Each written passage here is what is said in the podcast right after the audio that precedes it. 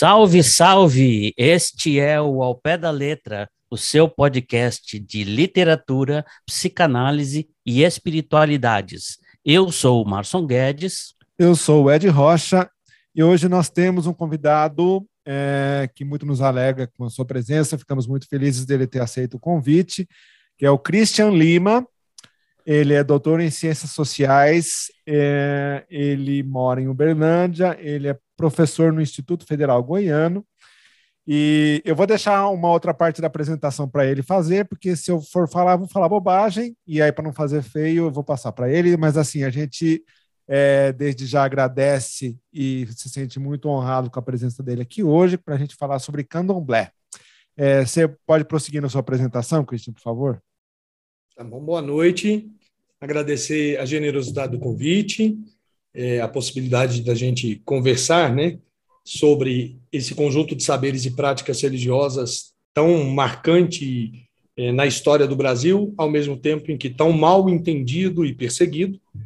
É, eu começo sempre pedindo é, e relembrando a memória dos ancestrais, dos homens e mulheres que morreram para que esse culto sobrevivesse, que deram suas vidas para que esse culto sobrevivesse que se submeteram a situações, por vezes, humilhantes, estigmatizadoras, para que essa relação com o sagrado permanecesse nessas terras, né? E, em nome dessa ancestralidade, eu peço aqui é, a licença, né, o Mujuba, né, para que eu possa falar acerca é, dessas nossas práticas e saberes, né? Eu sou Christian Lima, eu sou professor no Instituto Federal Goiano, eu sou de Uberlândia, minha casa é de Uberlândia, mas hoje eu estou residindo em Goiás, né? Porque é, em virtude de dar aulas no instituto, né? Eu estou residindo na cidade de Pires do Rio, Goiás. É, eu sou Ebome, na minha casa de santo, que é o Ileaxé Alaquetu Odeibo, é, em Uberlândia, e aproveito a ocasião para pedir a bênção à minha Lorixá, Valda de Odé, e ao meu Babalorixá, Eduardo de Oxuguian, a quem eu devo tudo que sou e tudo que aprendi.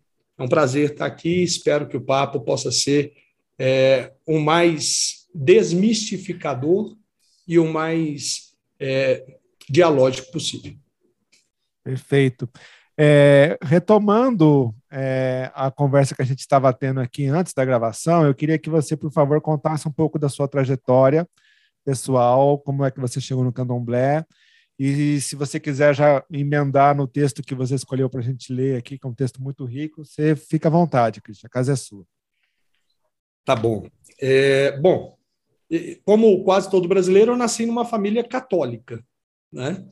Como quase todo brasileiro da minha idade, né? Acima dos 40 anos, né? Que hoje isso já tem se transformado, né? Você tem mudanças aí significativas no campo religioso, e já é comum pessoas nascerem, por exemplo, em lares protestantes, evangélicos, né? Mas na minha época, como quase todo mundo, eu nasci num lar católico, fui criado dentro da igreja católica, fiz é, catequese, primeira comunhão, crismei, tudo dentro dos conformes do que se esperava, né? Tradicionalmente, à época do comportamento religioso das pessoas. Quando eu saí de casa para estudar, é, obviamente que eu saí de uma cidadezinha onde eu nasci, chamada Campos Altos, e fui morar sozinho em Contagem, na Grande BH, uma cidade que fica próxima a Belo Horizonte. E aí, nesse processo, obviamente, é, você começa a estabelecer um, um, conjunto de rupturas com as suas é, referências anteriores, e eu acabei me tornando ateu. E daqueles chatos e convictos, sabe assim? Daqueles que gostavam de debater e de tentar comprovar por A mais B é, que Deus não existe, mas, sobretudo, é marcado por uma postura muito cética diante de tudo, diante da vida, diante do misterioso, é, que eu sempre é, explicava como sendo resultado da ignorância humana ou da ainda não explicação e nunca de uma dimensão sagrada. Né?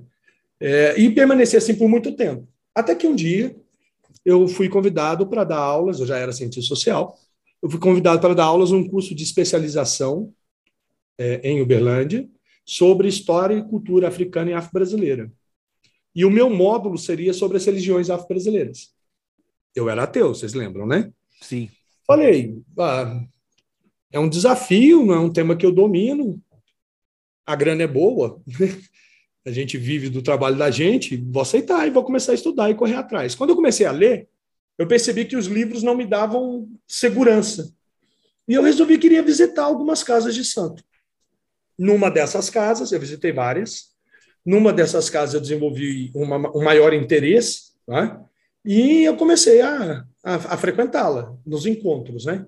No início fui muito bem recebido é, por todos da casa, o fato de ser um professor, é, acho que mediava a relação, né? É óbvio que também há interesse é, da casa em relação às presenças que ali estão, e eu comecei a, a, a visitar a casa, e aí assisti uma coisa ou outra, né? É, até porque isso vai ficar bem claro, está no texto do Márcio Goldman, né? E é uma realidade para nós do candomblé. O sagrado é segredo. Né? E eu, eu não sabia disso. Né? É uma religião iniciática. É, e por não saber disso, é, eu achei que depois de um tempo de, de convivência, as ofertas estavam de, de, de, informações, de possibilidade de participação, estavam raliando. E aí, pensando como cientista social, falei: ah, vou pedir para entrar para casa, porque aí ao entrar para casa, eles vão me dar mais informação, né? E eu entrei para casa, fiz meu enxoval, né? consegui a, a roupinha, a gente chama de roupa de ração, que é uma roupa branca, calça e camisa, ou camisul, né? que a gente usa no dia a dia, e, e entrei para a roda. Na primeira roda, no primeiro xirê, é, eu não sabia, era o primeiro xirê que eu participava, quando estavam tocando para Xangô, que é o meu orixá, eu bolei no santo. Bolar no santo é cair no chão, literalmente, com o corpo rígido, é, verti... É, assim, você vai caindo sem, sem que seu corpo se contraia, completamente rígido, de cara no chão. Né? E aí, quando isso aconteceu, eu, eu, estava tomado por um transe, né? Que eu não, não tenho noção nem do que aconteceu, nem de quanto tempo passou, nem de nada.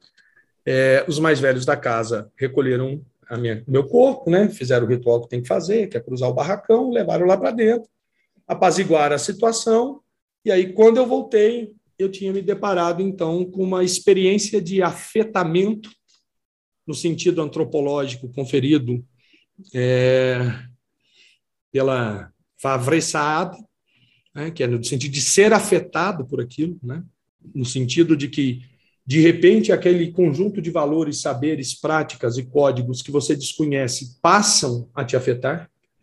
Né? Ela descobriu isso porque ela estava fazendo uma pesquisa com feiticeiros camponeses na França e, de repente, esses entrevistados dela, pesquisados dela, disse que, disseram para ela que ela estava enfeitiçada. É, e o meu enfeitiçamento se deu por meio do transe, né? Que como eu não era iniciado, ele tem sempre esse esse resultado de desligamento total mesmo, né? Você cai no chão, né? Porque a tarefa da iniciação é exatamente propiciar pelos ritos, né? É, que esse processo de manifestação é, da energia do orixá se dê de forma tranquila e não traumática, né? Mas aí a gente pode explicar isso melhor. O fato é que aquele evento, ao me afetar, me colocava um problema. Ou eu continuava ateu e achava que eu tinha vivenciado uma loucura, ou eu passava a mediar minha relação com o misterioso de uma outra, com o mistério de uma outra forma, né? Eu optei pela segunda é, caminhada e de lá para cá é, já se vão 14 anos de iniciação.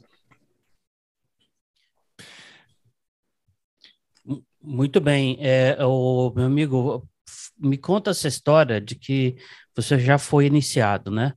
É, uhum. é assim que fala? Porque é assim mesmo. Foi iniciado. E a, essa ah, tem alguma coisa, tem alguma similaridade entre você ter ficado bolado no santo pela primeira vez e a sua iniciação?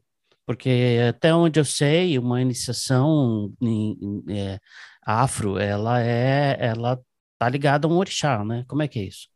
Tá. É, quando eu bolei no santo, os mais velhos do terreiro identificaram, né? Obviamente, meu corpo reproduzia um padrão de comportamento que acontece em todos que bolam, né? Não é uma situação comum, é importante dizer, a maior parte das pessoas se aproximam, conhecem, vão estabelecendo um, um contato e, e, e, se preparam para a iniciação e após a iniciação é que a maior parte das pessoas é, manifestam, né, é, excorporam a energia do orixá, né, porque para a gente não é incorporação, né, não é algo que vem de fora, né? Depois do processo iniciático, aquela energia do orixá é, está dentro de você. O processo iniciático tem a tarefa de, na falta de uma, de uma figura melhor, plantar aquela energia na sua cabeça. Propiciar o, o, a ligação entre aquela energia do orixá e você, sua individualidade. É, esse é o procedimento comum. É, é raro que se bole no santo. Eu acho, né? E aí eu já estou trabalhando na dimensão do misterioso, é que Xangô, sabendo do tanto que eu sou turrão, do tanto que eu era cético, e do tanto que eu provavelmente não entenderia, é, ele falou: ah, esse menino eu vou jogar no chão, porque senão ele não vai entender qual é a nossa relação, né? Eu acho que tem essa dimensão. E aí, a partir daí, há um conjunto de, de ações, né? é, se joga, né, se consulta ao, ao Búzio, que é o nosso oráculo, né, Meridi Logum, para saber qual é o orixá, né? se inicia um conjunto de atividades preparatórias né, é, do corpo, é, das minhas relações sociais, né, eu, vou, eu vou meio que entrando numa vibração né, é, que me permite iniciar o processo iniciático, e aí você fica mesmo recolhido durante, no meu caso foram 21 dias, é, entre a feitura e a saída do barracão, né? entre o início da entrada e a saída do barracão. É, e aí todas as coisas são feitas para que essa, esse vínculo né, entre aquela energia, que é o orixá, e você é, possa ser estabelecido de uma forma mais menos traumática para você e, e mais é, capaz de te permitir que você alcance o seu equilíbrio é, e se desenvolva a partir de todas as suas potencialidades. Né? É, esse é o objetivo da iniciação. Né? É, é Para entender isso, aliás, é, acho que a gente tinha que apresentar um tanto de coisa antes. Né? Vocês podem me interromper a hora que vocês quiserem, porque senão eu só falo aqui. Não, então Primeiro. Vamos... Ah, fala. Não, é só porque eu acho interessante. Primeiro é, é, é, é a concepção dos cultos práticas e saberes socioreligiosos afro-brasileiros, eu não gosto do termo religião, que eu acho que ele é limitante, concordo com o Márcio Boldman no texto, né? É mais que isso, é, em que a totalidade da vida é sagrada. E essa talvez seja a dimensão é, cosmogônica e ontológica do candomblé mais inacessível para quem não é do candomblé. É? Por quê? Porque a compreensão de que a totalidade da vida é sagrada exclui o mal. Acaba com a dualidade. Por exemplo, para nós não existe demônio. Para nós, Olorum, Olodumare, Deus, ele é uma força tão grande, tão gigantesca, que ele sequer pode ser pensado. Não há, a gente chama de sem atributos. Não há como definir Deus. Não há como definir o, o, o mistério. Não, é? não há como definir, não há como pensar. Isso é impossível, inclusive, de ser racionalizado. E a gente acredita que a gente só entende Deus na ação de Deus. Então, a gente percebe Deus em cada fragmento da realidade em que ele se é, faz presente por meio de sua ação criadora. Por isso, a totalidade das coisas são sagra, sagradas, são sacras. Os homens são sagrados. Não há espaço e não há possibilidade para a noção de pecado ou culpa a rigor, tudo é divino e maravilhoso. Tudo é divino e maravilhoso. É, a gente entende que, por exemplo, os homens, como é, parte da criação, e nós não somos a melhor parte da criação, nós não somos a última criação, nós não somos a melhor criação, nós somos parte da criação. Os homens, como parte da os homens e as mulheres, né, como parte da criação, é, eles são, então, uma centelha do Criador. E ainda que em ínfima parte, essa individualidade não pode ser o oposto do Criador. Ela não pode carregar em si, é, de forma absoluta, o que também não esteja no Criador.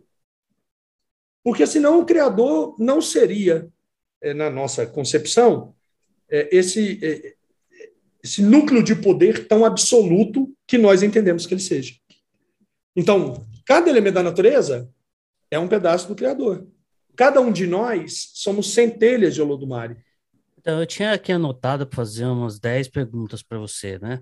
Ah, mas agora tem a décima primeira, porque eu li o, o, o, livro A Mitologia dos Orixás. Eu não estou lembrando de cabeça o nome do autor. Reginaldo Prandi. Isso, isso, isso. Sociólogo ah, da USP. É, então, ele. E, o que me chamou muita atenção nos mitos, né, é que todos eles têm um ebó, né, que é, um, que é uma oferenda, né? Então, assim, se tudo tá tão certo, cara, precisa, por que, que precisa do ebó?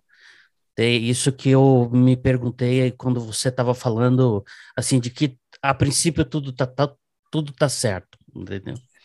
É, no sentido de que não há algo que seja identificável como demônio. Tá, entendi. Como personificação do mal. Agora, uhum. é, como tudo é energia, que nós chamamos de axé, essa energia pode ser acumulada, perdida, trocada, despendida, desperdiçada. Isso quer dizer que nem tudo está em equilíbrio. Hum, entendi. Porque então, a pergunta entenda... que eu ia fazer na esteira do que você falou era justamente isso. Então, mas como é que a gente lida com esses fenômenos que a gente comumente identifica como maus, como maléficos, criminosos, sei lá que nome você vai dar? É que como essas coisas todas são energia, elas interagem umas sobre as outras. E nesse processo de interação, que é extremamente complexo, por isso que eu falo que é, a concepção dos candomblés e, de uma forma geral, das práticas saberes sócio-religiosas afro-brasileiras, que mantém distâncias, mas tem algumas coisas em comum. Isso é, é comum a todas, a Umbanda, ao Candomblé, a Ifá, ao Molocô. Essa ideia da totalidade como sagrada, é, de um único Deus, é, é, absoluto que não pode ser sequer pensado. Você não pode ser pensado e não pode ser objeto de culto. Eu não, eu, não, eu não tenho como cultuar esse Deus. Eu cultuo as manifestações desse Deus. Esse Deus é impossível. É, se tudo isso é verdade, todos esses seres exercem influência uns sobre os outros. E aí o cenário se complexifica. Por quê? Porque além de exercer influências materiais, as coisas concretas, existe ainda o mundo do invisível. O mundo das coisas não tangíveis, que também são portadoras de energia. No nosso caso em específico, por exemplo, existem os ancestrais, que também estabelecem relações com nós, conosco, e que também nos afetam e são afetados por nós. Então, nessa, nessa, nessa complexa rede de relações que o no texto Márcio Goldman fala e chama de devir, é? É, as coisas se movimentam. E se o axé pode ser adquirido ou perdido, diante do desequilíbrio, eu preciso fazer o quê? O ebó. A tecnologia social religiosa negra, que tem a tarefa de, ao manipular determinados elementos, restabelecer a situação de equilíbrio. É, então, é, o que é importante a gente entender é que o que está afastado daqui são três noções. Demônio está afastado, não existe nessa concepção religiosa. Tudo me é lícito, digno, lindo e maravilhoso. É? Mas nem tudo produz meu equilíbrio. E não há uma noção de equilíbrio universal para todos. Porque cada indivíduo constitui uma, das, uma, uma dimensão daquela energia originária, centelha de Olodumare, e cada indivíduo vibra em campos energéticos diferentes, vamos dizer assim, tentando traduzir. Não é? E, e, e afeta e é afetado de forma diferente para o mundo. Então, para cada é. pessoa, cada situação, você vai ter um procedimento mágico específico para restabelecer o equilíbrio. Uma coisa muito individualizada, né? Ao mesmo tempo, Marson, que é completamente coletiva. Não, não, assim, individualizada quer dizer o seguinte, que não é o mesmo pacote para todo mundo, né? Concordo, sim. É, no sentido, assim, de que a, a solução desse universo, desse Deus, dessa manifestação do que, que, que vem, ou sei lá como é que, que você chame, ela tem o seu tamanho, né? Ou ela ficou do seu tamanho na medida em que você se, re, se relaciona, né? É, porque, porque, assim, uma, um dos vícios da, da, da, da, religião, né, agora falado no sentido mal, né, no sentido ruim, da, da, da, é despersonalizar a pessoa, né? Então, ela, é, ela não é mais ela mesma, ela é um conjunto de práticas. Ela fala sim, ela fala não, é, então ela segue o que está no livro e acabou, né? Que você está falando é uma coisa muito, muito legal, porque está dizendo que é super individualizada, quer dizer, a, a pessoa é preservada, ela, ela não, não, não se desfaz no meio de um monte de regra. É, é, essa, essa individualidade, né, para as pessoas entenderem, eu costumo dizer assim: nós somos poeira cósmica e voltaremos a ser poeira cósmica, mas entre esses dois momentos, nós produzimos uma, uma individualidade que pode ser ou não lembrada. E aí, a memória, que é sempre coletiva, é que vai ditar qual trajetória é digna de ser rememorada. Qual trajetória é digna de não ser esquecida? Qual trajetória é digna de ser ou tornar-se ancestral? E aí, como ancestral, aquela memória vai ser alimentada. Então, por exemplo, em todo o ritual na minha casa, antes de começar o ritual, a gente alimenta a memória de todos os que nos antecederam.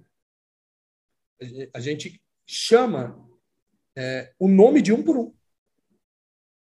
Desde a primeira mãe de santo da nossa linhagem até a minha mãe de santo. É? Por quê? Porque ao rememorar, eu estou permitindo que aquela é, existência continue operando nesse complexo sistema de relações. Né? Ela, ela continua atuando, apesar de não estar mais viva. Ela, ela se ancestralizou. Né? É, então, nem depois da morte essa individualidade desaparece. Uhum. Nem depois da é. morte essa individualidade desaparece. Isso é verdade, Márcio. E é, e é muito importante que a gente entenda qual é o sentido histórico antropológico disso, Ed, Márcio. Nós temos que lembrar que essas pessoas que produziram o candomblé, e o candomblé é um culto afro-brasileiro, não existe candomblé na África. Não existe. É isso que eu ia perguntar depois. Mas na África, aí. o que tem são cultos tradicionais familiares. Cada família tem o seu ancestral, que pode ou não ter sido um orixá.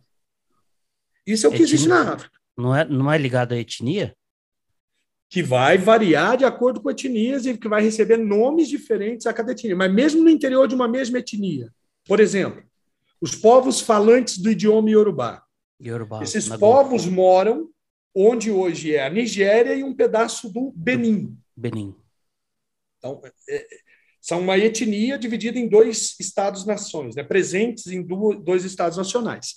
Esses povos falantes de idioma Yorubá não cultuam todos os mesmos ancestrais divinizados. Depende de onde eles são. Então, por exemplo, quem é de Oió cultua Xangô.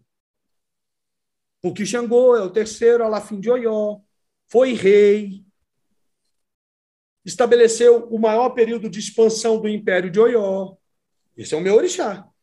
E todo mundo que nasce em Oió é de Xangô. Xangô é, é, é o ancestral daquela cidade, daquela família, daquele grupo, e não a outro. Por que, que no Brasil ficou diferente? É óbvio. O tráfico atlântico vai misturar diferentes indivíduos sequestrados da África das mais diferentes regiões, inclusive por vezes inimigos lá na África. E vai submetê-los aqui a uma situação é, de tamanha destruição da subjetividade, da humanidade, que é a escravização, é? É, que vai é, reduzi-los quase sempre a números, ou rebatizá-los com o nome cristãos. O senhor que compra rebatiza o sujeito lá e fala: agora você é José, agora você é Rafael, agora você é Antônio. É? O direito à individualidade é completamente destruído, pela, dilacerado pelo tráfico completamente. E aí, uma das primeiras coisas que o candomblé faz no Brasil é, por meio da iniciação, dar um novo nome. A iniciação é um processo de reconstrução identitária. Ao mesmo tempo que é um processo de reconstrução de laços de família, que também foram de. Gente, é óbvio, se eu arranco o cara da África e joga aqui como escravizado, ele não tem mais nenhum antes, nenhum depois. Quem vai reconstruir esse espaço de existência individual e coletiva são os candomblés. É? Então, é, é, é essa, é esse devir essa complexa relação entre o individual, o mais particular, e o comunitário, é, que constitui e distingue o candomblé, eu acho que de todas as outras, os candomblés, as religiões, as práticas e saberes socio-religiosos afro-brasileiros, de todas as outras práticas religiosas. Né? É, é, é, essa coisa de que, sendo o que sou, eu produzo o axé para que todos sejamos o que podemos ser. E que eu achei muito bacana no texto que você deu para a gente ler, Christian, é, essa, essa coisa que é simultânea de fazer a pessoa e de fazer o orixá. Queria que você comentasse um pouco isso, por favor, porque eu achei isso muito, muito bacana, assim. Vamos, eu, primeiro deixa eu falar qual é o texto, né? Porque senão a audiência vai ficar perdidinha. Isso, né? porque esse é um texto que, se a gente quiser, a gente pode passar para frente, né?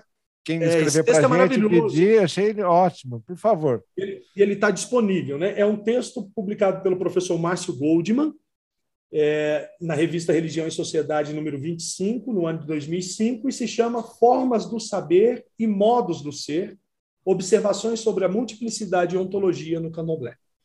É? É, o que eu estou fazendo de diferente aqui é que o professor é, Márcio Goldman identifica isso no Candomblé, Angola em particular e Queto. Angola. O que eu é, estou fazendo é dizer que isso é para todos os cultos afro-brasileiros. É? Okay. Que é uma pegada que eu tenho trabalhado como, como pesquisador, né?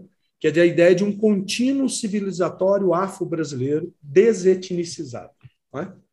Aí isso é, é, é, outra história, talvez depois eu explique, né? Mas uhum. tudo não há uma totalidade, tudo não está em interrelação. Sim. Tudo não, entre tudo não se estabelece trocas. Sim. Gente, assim, quando eu comecei a estudar física quântica, eu falei assim, gente, mas o candomblé é muito, muito, muito, muito foda. Porque, assim, todas aquelas coisas que eu começava a ver na física quântica, né? a ideia de que uma coisa é ao mesmo tempo massa e energia, é, é, ela não é necessariamente uma coisa só, ela pode ser as duas, né? é, de como, à medida em que você vai descendo para os tamanhos mais gigantescos ou mais microscópicos, né? as leis gerais da física são alteradas, né? os comportamentos e as interrelações entre as partículas. Né? É, a coisa mais doida do mundo foi quando eu estudo, li um estudo de um cara que estava fazendo uma observação no microscópio eletrônico, e depois de muito tempo ele percebeu que as observações não tinham valido de nada, porque o microscópio estava alterando o comportamento da partícula. Então ele não estava observando a partícula, ele estava observando a partícula afetada pelo uso do microscópio eletrônico. E aí eu comecei a entender assim, cara, mulheres e homens tornados escravizados dizem isso, no caso do, dos candomblés, há pelo menos 200 anos. Eles têm esse grau de compreensão da totalidade em sua dimensão misteriosa e sacra, e, e, e das profundas relações de interrelação que tudo estabelece com tudo. Que tudo estabelece com tudo. É? E, e de como qualquer tentativa de ação sobre essas coisas não pode ser diretamente controlada por quem age. Porque está tudo interrelacionado. Né? Então, por exemplo, para vocês entenderem, para mim, hoje, que sou um filho de Xangô, Xangô conversa comigo às vezes na intuição. Às vezes não nada nada é mais coincidência. Se eu estou com a minha sensibilidade é, aguçada e se eu estou prestando atenção nas coisas ao redor, tudo faz sentido. Tudo faz sentido. Né? Eu sempre gosto de repetir um, um verso de um poema do Leminski que diz que não discuta com destino, o que pintar eu assino, né? É, eu, eu fui entendendo, não nesse sentido de destino ocidental, né? Mas eu fui entendendo que, que não há coincidência. É, isso não quer dizer que há uma lógica em todas as coisas, mas é que há relações de referência que tornam as coisas compreensíveis. E a gente precisa estar é, atento para percebê-las. É? É, se isso tudo é verdade, duas coisas sobressaem é, como tecnologias, digamos assim, de relação com o sagrado: a memória e a oralidade.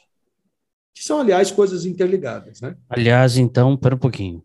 Aproveita e já responde o um negócio que, que fica na minha cabeça: é que se você faz e é feito, né, numa casa, isso significa que o processo é tão individualizado, é tão personificado, mas no bom sentido, né? Uhum. Naquilo que muda a pessoa, mas, mas mantém a sua personalidade, né?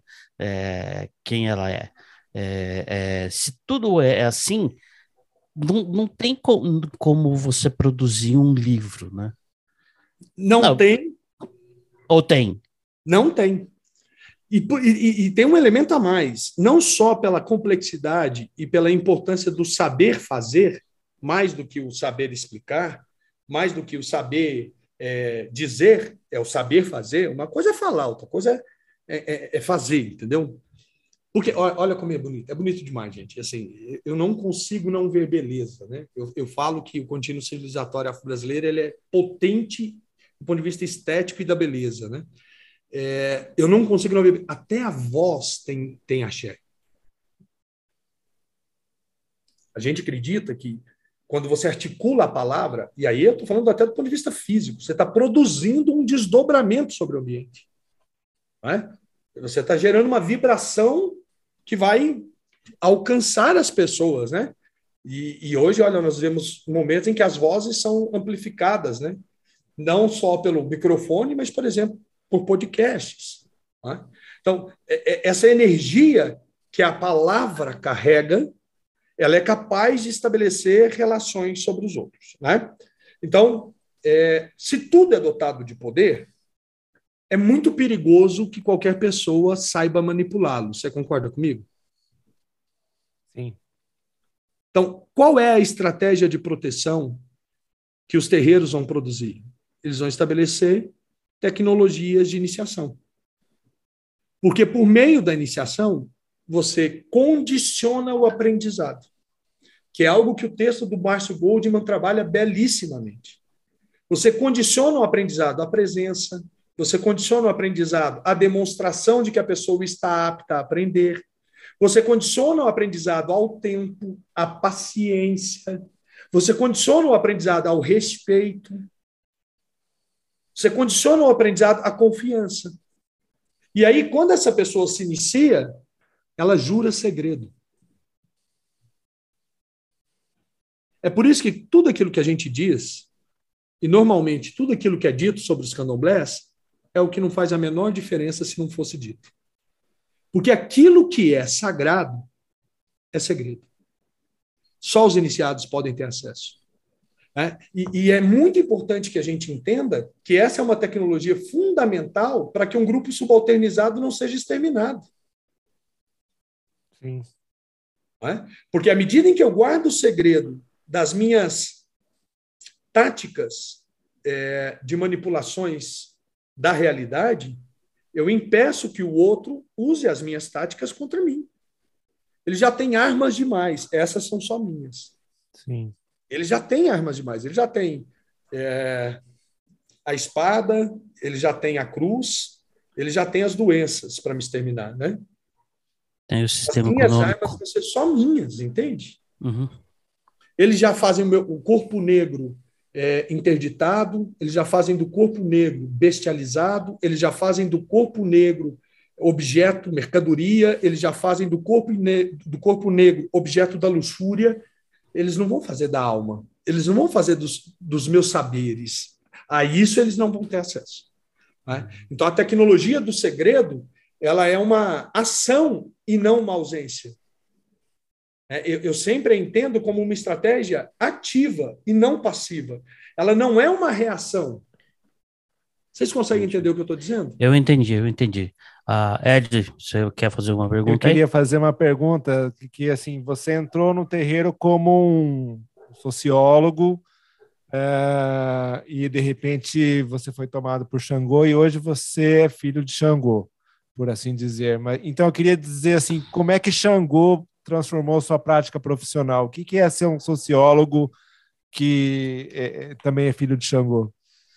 Rapaz, transformou em tudo a minha vida. É, o Márcio Goldman chama atenção, né, para que, como o processo de feitura, de iniciação, né, ele é um processo de feitura da cabeça da gente Sim. e um processo de feitura do orixá, do santo, né? numa, numa linguagem acessível, né? porque orixá não é santo, mas sim, ok, do orixá e da cabeça. É, para nossa concepção cosmogônica, a cabeça que a gente chama de ori é uma divindade. Ela é tão importante quanto os orixás. Aliás, é a única energia que não te abandona nunca, nem depois da morte. As outras todas podem te abandonar. Né? É, é conhecido que Xangô, por ser avesso à morte, se afasta dos filhos quando esses estão próximos de morrer. E aí, normalmente, Yansan é que toma conta da cabeça desses filhos. Né? É... Mas Meuri não vai, não vai se afastar nunca de mim, não vai me abandonar nunca. Né? E a gente costuma dizer que se Ori não quer, não há ebó que resolva. Não há orixá que intervenha. Nem Olorum consegue mudar se Ori não quer. Então, há uma ética da responsabilidade, que é também individual aqui. E eu acho isso muito importante, sabe, Márcio? Porque nenhuma quando eu fizer cometer um erro muito grave, a responsabilidade é só minha. Eu não estava tomado por ninguém, eu não fui é, levado por ninguém a fazer aquilo. Aquilo foi resultado de uma escolha minha. Né? Então, meu ori é uma divindade. O orixá é uma divindade. Quando essas duas coisas entram em, em diálogo, Ed, a transformação é gigantesca. Quem me conhece antes de eu ter sido feito no santo, diz que eu sou hoje uma pessoa muito mais afetuosa, muito mais equilibrada, muito mais capaz do diálogo e muito mais capaz de ouvir. Profissionalmente, a transformação foi absoluta. Por exemplo, antes de ser feito no Santo, eu pesquisava relações de trabalho no mundo atual, né? numa Sim. perspectiva marxista de análise das relações de conflito né? no mundo do trabalho. É, eu trabalhei durante toda a minha trajetória acadêmica até o mestrado com a, compreensão é, da função de operadores de telemarketing, né? de todas as coisas ali envolvidas, do, do papel da tecnologia na transferência é, do conhecimento e do saber fazer do trabalhador sobre a forma de dado para um sistema de controle, e era isso que eu discutia. Né? A iniciação me fez, por exemplo, hoje estudar territórios socioreligiosos afro-brasileiros. Então, ela, ela teve um impacto direto, inclusive, sobre a maneira como eu é, me relaciono na investigação do mundo. Né? Então, meu amigo, então agora dá uma pausa e eu vou tentar fazer a pergunta que eu quero que, que tem a ver com isso que você acabou de falar, que é assim, uma das coisas que me chamou a atenção no texto é que foi, é, é, cita uma moça, né, que é Gisele Biron Cossard, alguma coisa assim, né, e que ela é uma pesquisadora e tal, mas é uma pesquisadora que entrou para o culto, ok? E aí você tem um outro pesquisador que entrou para o culto, e você me corrija se eu estiver errado, que é o Roger Bastide, não sei se é assim que fala. E tem um outro cara também que aconteceu isso, que é o Pierre Verger, o Verger. Verger. Né, Verger, Ver, entendeu? Então, assim, brincando, é, eu que não sou especialista nessa parada, é, é, sei de três caras que eles falam de, um, de um ponto de vista antropológico, sociológico, é, como se eles estivessem de fora, mas eles, na verdade, são de dentro. É, você não acha que isso é, dá um nó na cabeça de quem pesquisa? É, é assim, porque não, não dá, é, metodologicamente, isso não é um problema? Olha, é... bom, vamos lá. Na defesa do doutorado, eu enfrentei isso. Eu era um de dentro, falando sobre tecnologias territoriais dos terreiros. É? E, e aí a gente precisa, às vezes, de cuidados, né? A academia tem seus ritos e seus processos iniciáticos também, né? Uhum. E se a gente quer ter algum tipo de relevância, Espera aí, gente, que a celular está tocando. Deixa eu colocar aqui no, no, silencioso, que já devia estar colocado. Desculpa. É, a gente precisa, é, dentro da academia, utilizar os ritos da academia. É? Isso me parece óbvio. É, e dentro dos terreiros, utilizar os saberes, as práticas típicas do terreiro. Beleza. O fato de alguém ser iniciado, realizar um estudo, hoje, nem do ponto de vista metodológico, nem na minha compreensão, constitui um problema. Por quê? Porque todo mundo discute e estuda algo que lhe afeta, no sentido de que lhe provoca afeição. Que ninguém estuda um objeto de repulsão que ninguém dedica, no meu caso, cinco anos de pesquisa sobre algo que ele não gosta, lhe incomoda. É? Então, há sempre, em alguma medida, afeição em relação ao objeto estudado por quem quer que seja. Isso é tão verdade que todas as vezes que a gente vai estudar um autor, a gente precisa estudar o contexto histórico desse autor para compreender como ele foi afetado pelo seu tempo. De tal forma que a neutralidade axiológica é uma uma virtualidade, uma invenção ou um ideal a ser buscado, mas não um dado do conhecimento. É? É, há sempre em qualquer conhecimento uma dose de construção é, e de energia criativa de quem realiza a pesquisa. É? Não, eu não tenho a menor dúvida disso. É? Há marcas no texto do Goldman que são do Goldman. É? E ele é um eminente antropólogo, um grande antropólogo, um dos professores que eu acho que manipulam os métodos e as teorias da forma mais brilhante, né? Mas há marcas do Goldman é, em tudo aquilo que ele escreve. É, eu, eu estou dentro daqueles para quem as ciências humanas importam sempre doses cavalares de subjetividade.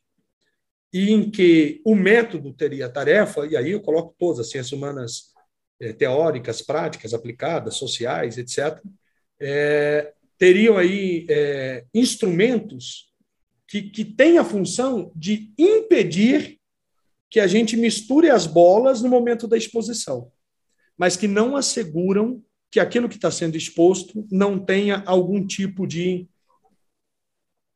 para usar um termo é, jargão, contaminação subjetiva. Não é? É, eu acho que isso é talvez uma das maiores é, idealizações no mundo acadêmico, né? é de achar que é possível a construção de conhecimento com alguma dose de objetividade. Aí, dito isso, é, é importante dizer que quando outros autores narram outras práticas religiosas, isso não é problema. Quando pastores escrevem sobre a sua religião, isso é chamado de teologia. Quando padres escrevem sobre sua religião, isso é chamado teologia.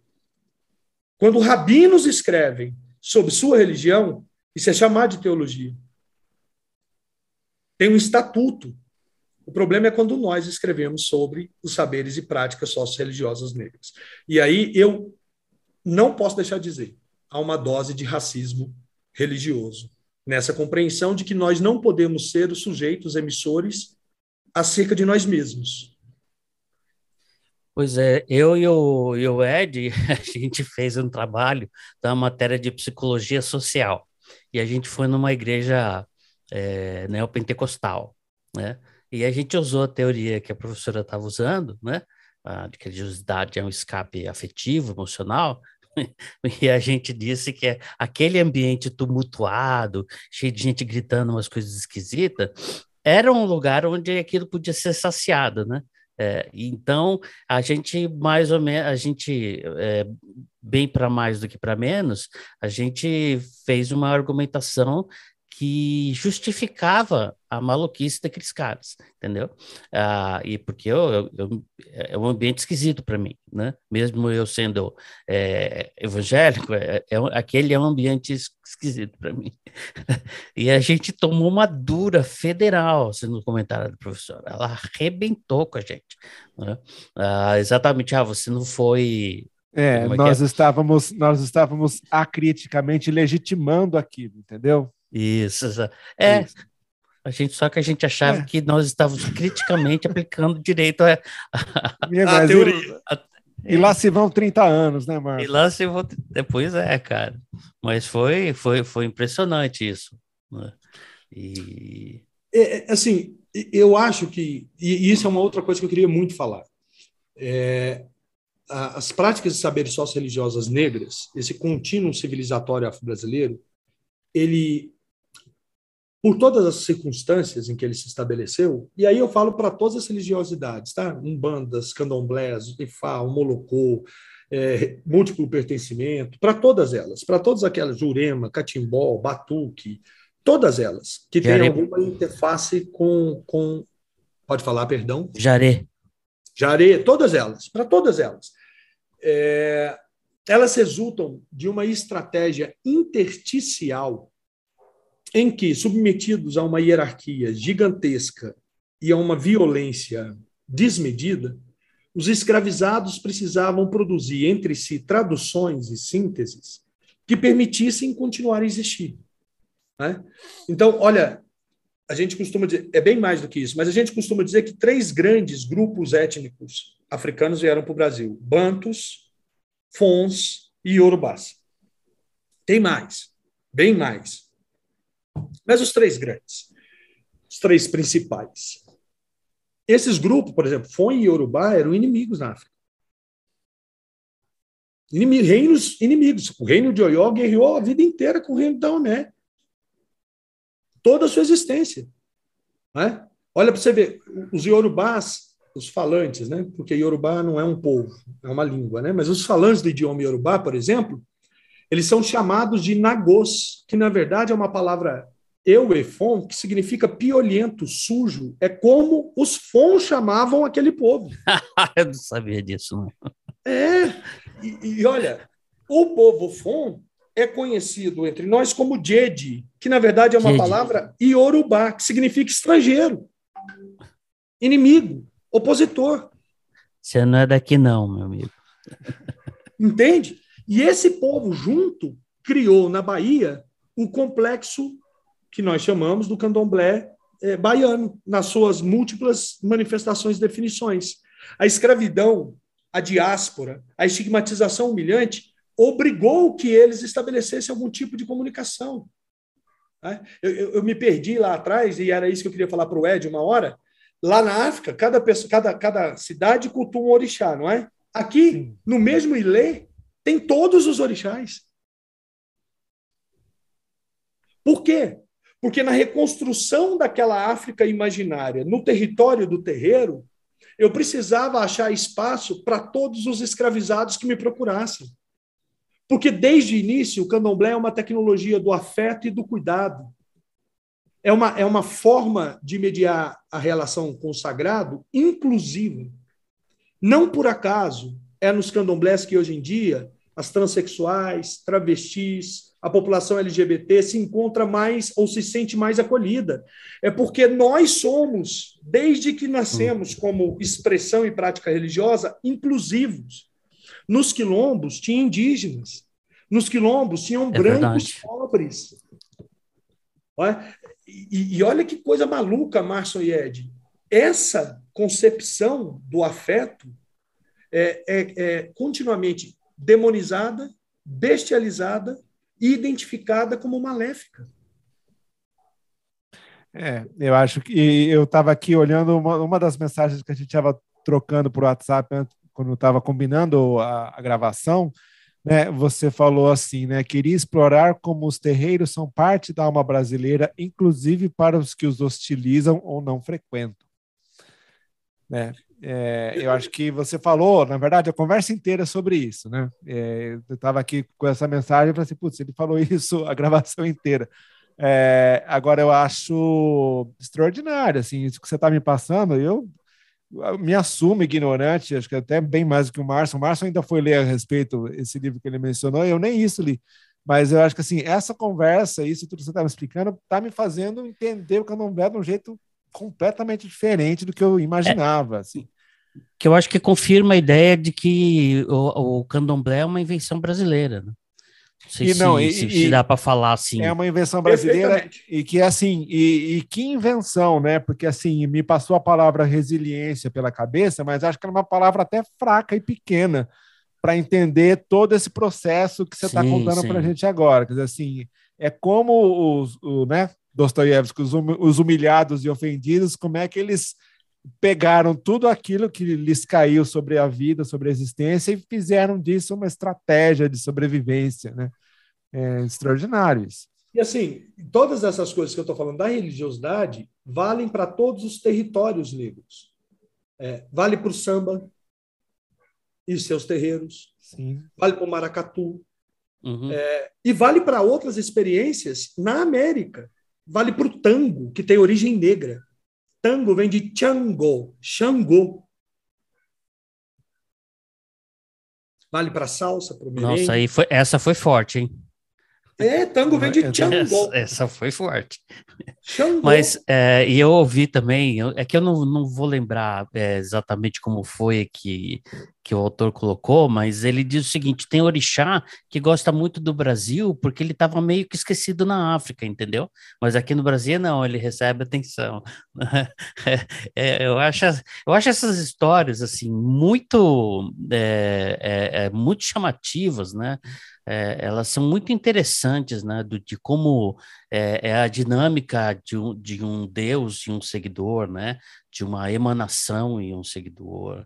É, eu, eu, sempre gosto de sugerir para a gente pensar essas coisas assim, assistir uma adaptação, uma série, que é uma adaptação de um livro, chamada American Gods.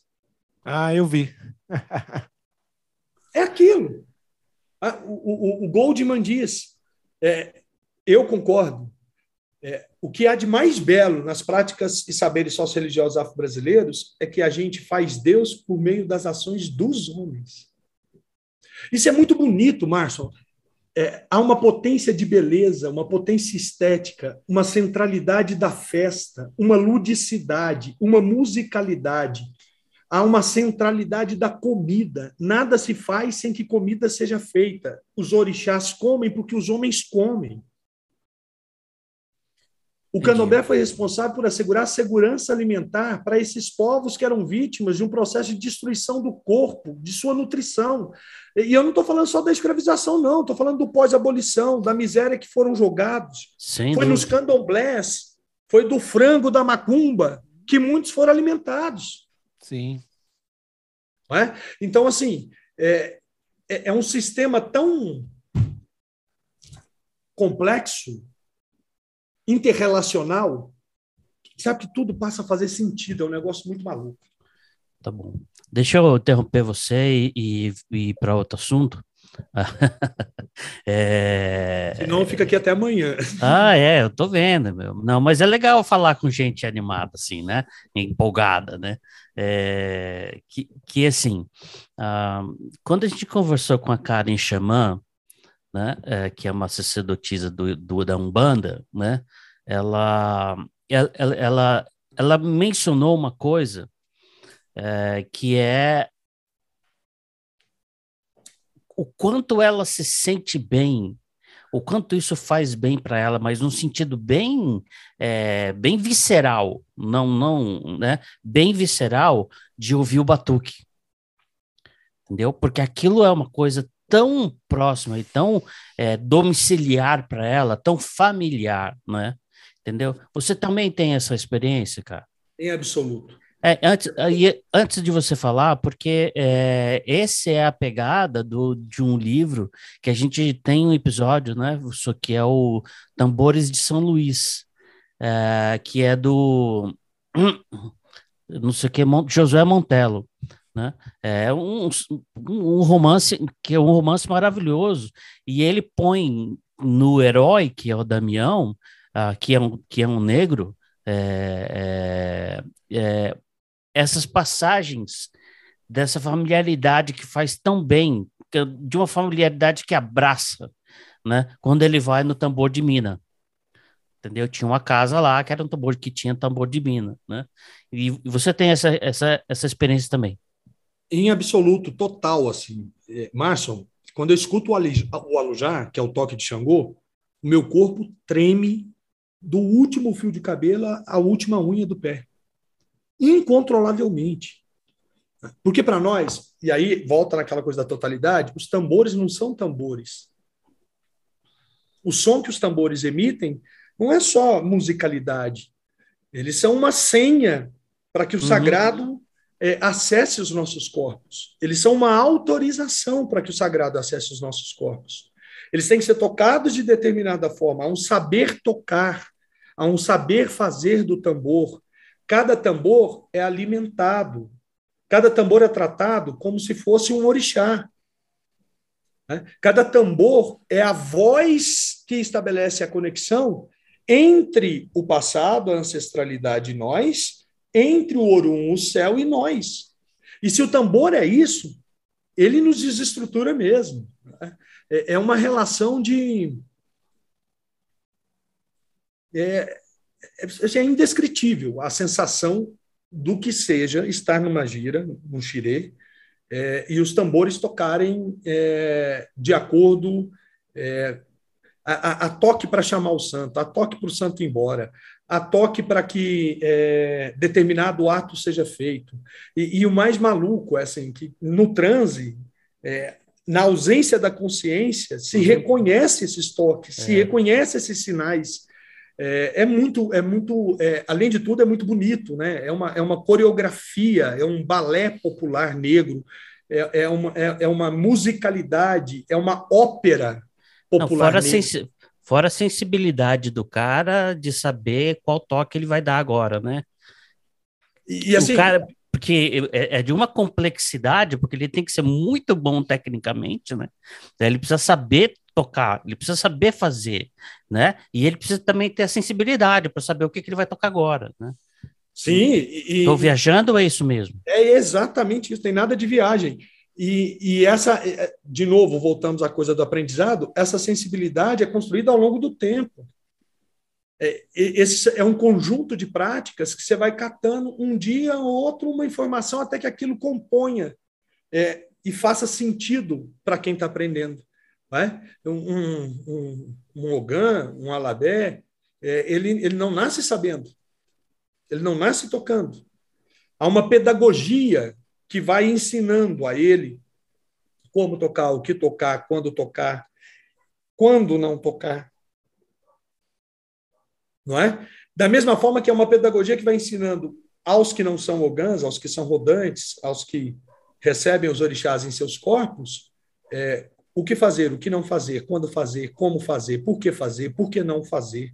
E tudo isso é, é ensinado sem que ninguém sente e diga, é assim, faça assim, faça colar é, é, é, um, é, um, é um processo, uma pedagogia em que não há uma sistematização prévia, em que o aprendizado é efetivamente vivido. Eu acho que os candomblés têm uma é, contribuição gigantesca a dar para a nossa pedagogia.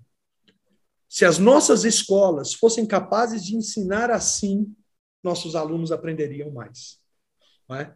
Porque é um, é um, conhecimento que passa a fazer sentido. Pode é. falar, Ed, eu vi que você quer ah, falar. Não, e, na verdade, assim, o Bedel do programa, ele, daqui a pouco ele vai tocar a campainha, e, e eu queria que você comentasse uma frase aqui, que, que na verdade é um, um, trecho onde o Márcio Goldman cita a coçar, que eu achei uma, uma frase extraordinária em termos de profundidade filosófica e, e, e forma poética, quando ela se refere ao processo de aprendizado no candomblé, é, o tempo não gosta do que se faz sem ele. e você está falando de aprendizado, né? Eu queria que você pudesse, por favor, comentar essa frase. Aliás, para nós o tempo é um orixá, né? Uma... Então, quando o Caetano Veloso faz a oração ao tempo, ele está fazendo a oração ao orixá. Exatamente. Tempo é um orixá. É? E, e, e, como um orixá, ele é muito zeloso é, e muito cheio de manias, sabe? Ele, ele, ele gasta tempo esculpindo suas marcas em nós e no mundo. Olha que bonito. E, e ele não tolera, ele não tolera que você não respeite o tempo que ele precisa para esculpir essas coisas. É, essa, essa, essa concepção de que nada pode ser adquirido sem merecimento e sem estar no devido tempo da aquisição é, é talvez assim o, o, o, elemento que nos ajuda a entender melhor como que a gente vai aprendendo é, no candomblé. Né? Eu, eu, eu, costumo dizer, eu estou há 14 anos no candomblé, além de ser um iniciado, eu estudo candomblé, eu reflito sobre o candomblé. Hoje a minha biblioteca já tem muito mais livros sobre candomblé, práticas socio-religiosas afro-brasileiras, contínuo civilizatório afro-brasileiro, do que sobre toda a outra é, parte da minha vida dos 30 anos anteriores que eu pesquisei, não é? E eu não sei nada. E eu tenho diante da. Quando eu chego no terreiro, alguém fala assim: meu filho, faz isso. Eu falo, faço. Aí a pessoa pergunta: você sabe fazer? Eu falo, não. Você pode me explicar? Porque há sempre a possibilidade de aprender um detalhe novo. Uhum. Uma coisa que eu ainda não sei. Não é? e, e, e, como irmão mais velho no terreiro, eu também tenho a tarefa de mediar o aprendizado dos mais novos. De ser, em muitos momentos, a possibilidade de acesso ou não a uma informação. É, e é preciso estar muito ligado para saber qual informação dar e quando dar. Né? Essa, essa forma de aprendizado sinuosa, inesperada, é, assistemática, é, é, é talvez, para mim, a grande contribuição civilizatória que o candomblé pode dar ao nosso tempo. Né? É, essa capacidade de desacelerar para aprender. O, o, porque... Assistemático, assistemático é um palavrão para um protestante, cara. Não, porque para vocês é tudo tão sistematizado, né? Não, né? existe Nossa. a teologia sistemática, existe é, uma teologia uma coisa... que chama teologia bíblica. Mas eu quero, eu quero pegar ainda nessa coisa do tempo, porque o tempo é, é o nosso tempo do podcast, mas é o tempo disso que você falou, é, e é uma concepção de tempo que vai é, frontalmente contra essa noção cretina de que tempo é dinheiro. Como assim tempo é dinheiro? Não, tempo, como diz Antônio Cândido, é a matéria da nossa vida, não é dinheiro. E acho que você está falando aqui no candomblé é isso, né? É, e é o Deus como o tempo como orixá, né? A gente precisa dele, né? E, e é ele quem dita o tempo, não somos nós. Sim. Eu sei que, eu sei que vocês. Eu, eu reconheci o podcast de vocês há pouco tempo. Estou ouvindo cada semana pelo menos um episódio. E sei que vocês também são um podcast de literatura. Sim. Então, vou chover no melhado, porque eu acho que vocês conhecem Lavoura Arcaica, do Raduan Assar. Eu só conheço de nome. Vou ter que eu admitir. também não li, cara.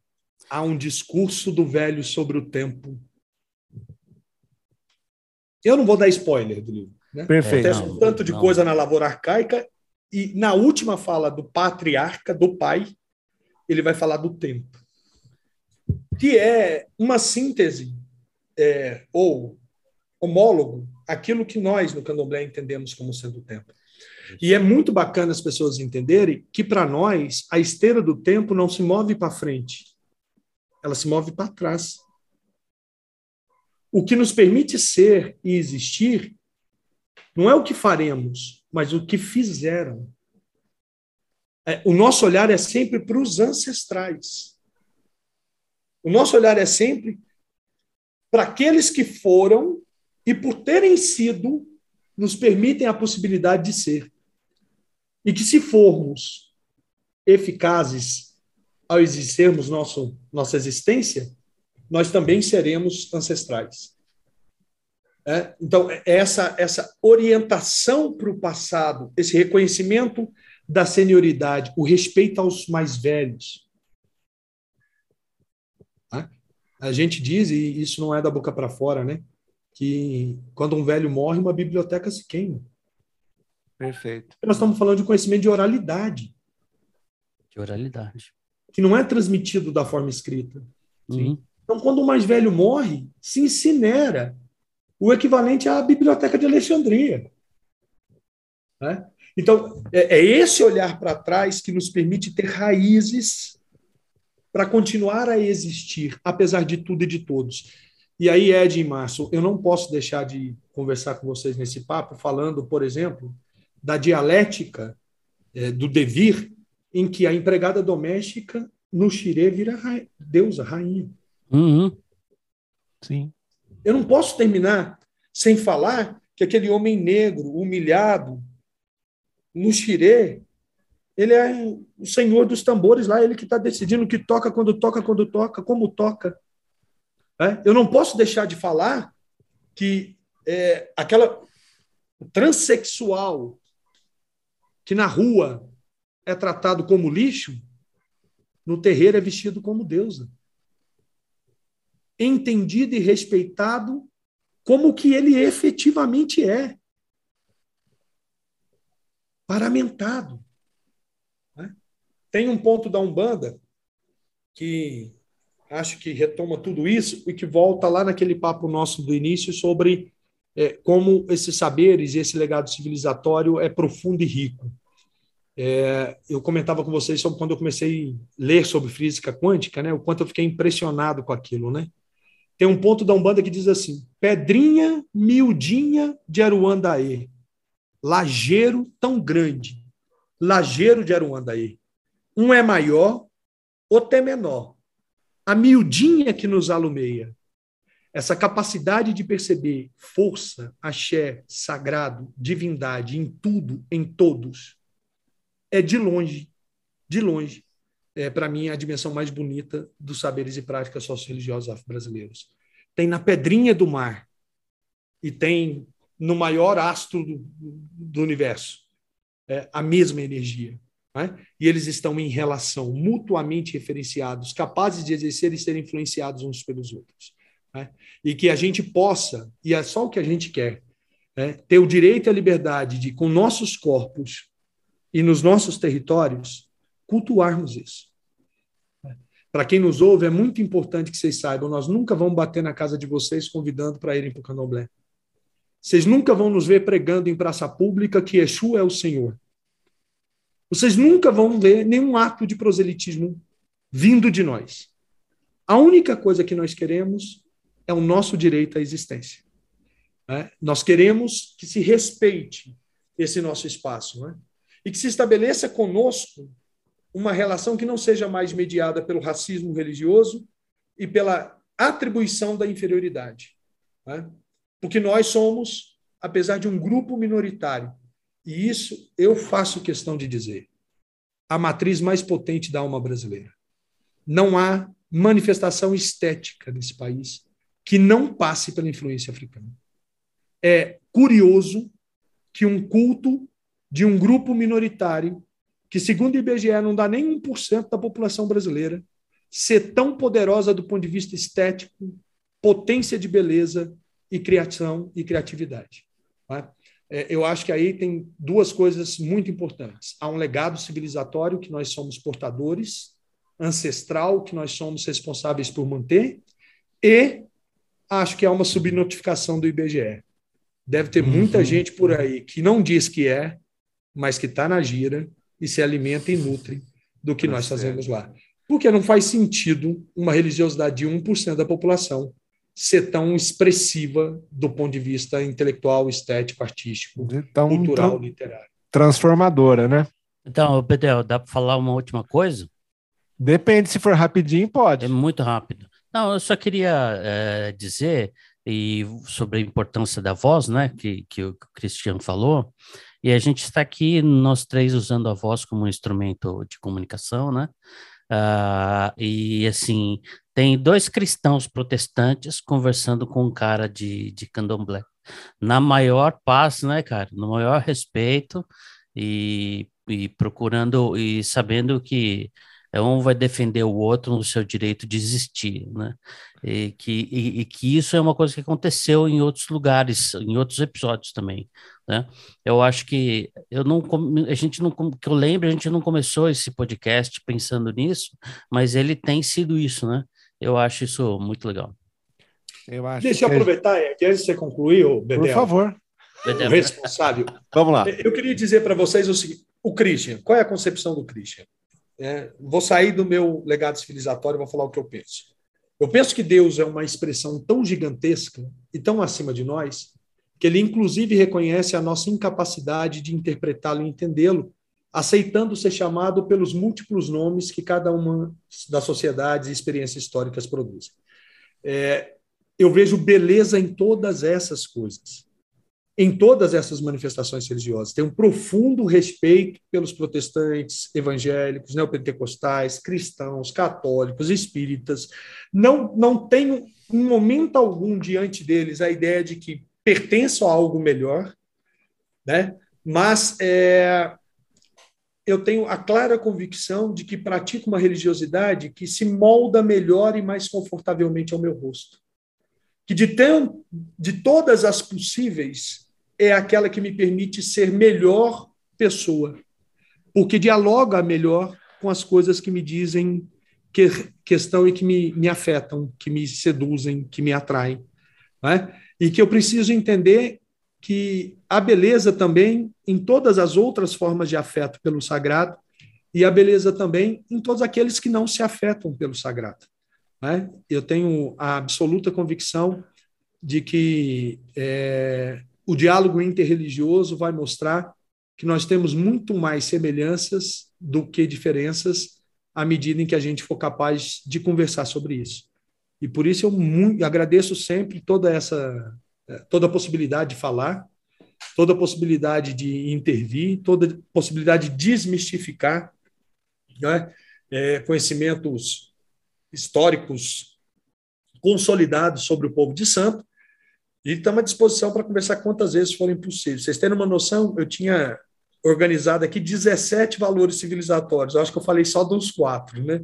Mas foi um prazer e estamos à disposição sempre para continuar conversando. Mas isso é pretexto para você voltar aqui para a gente continuar conversando, Cristian. Acho que só complementando o que o Márcio falou desse podcast, né? É literatura, psicanálise, espiritualidade. É claro que a, a, varia o quanto cada coisa entra em cada episódio, né? E acho que você falou dessa questão da beleza do candomblé a gente começou com essa beleza que a gente herdou da nossa educação bíblica, mas também da, do nosso interesse pela literatura, porque você tem que pensar que a quantidade de coisas que chega para a gente do candomblé vem muito pela literatura e muito pela música, né? Graças a Deus e a Gilberto Gil e seus colegas.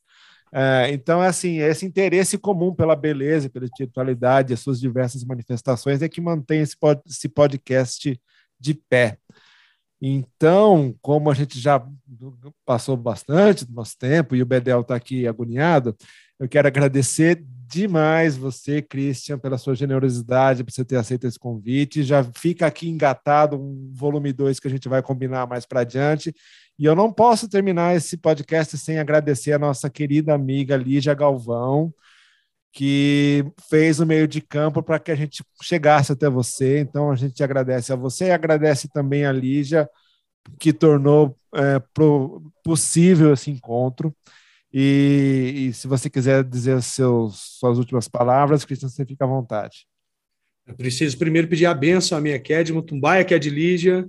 Pai, abençoe a bênção, que nós possamos sempre caminhar juntos e crescermos juntos como pessoas e como família. É, Quero agradecer vocês, dizer axé para quem é de axé, saravá para quem é de saravá, aleluia para quem é de aleluia, amém para quem é de amém, shalom para quem é de shalom, namastê para quem é de, de namastê, colofé para quem é de colofé. É, eu quero que a gente possa falar todas as línguas e mesmo assim continuarmos nos entendendo. Né? É, eu não posso ter outra postura senão parabenizá-los pela condição do programa e acho que isso é importante, inclusive, para desmistificar às vezes, um preconceito que se tem sobre a personalidade e o comportamento também de protestantes.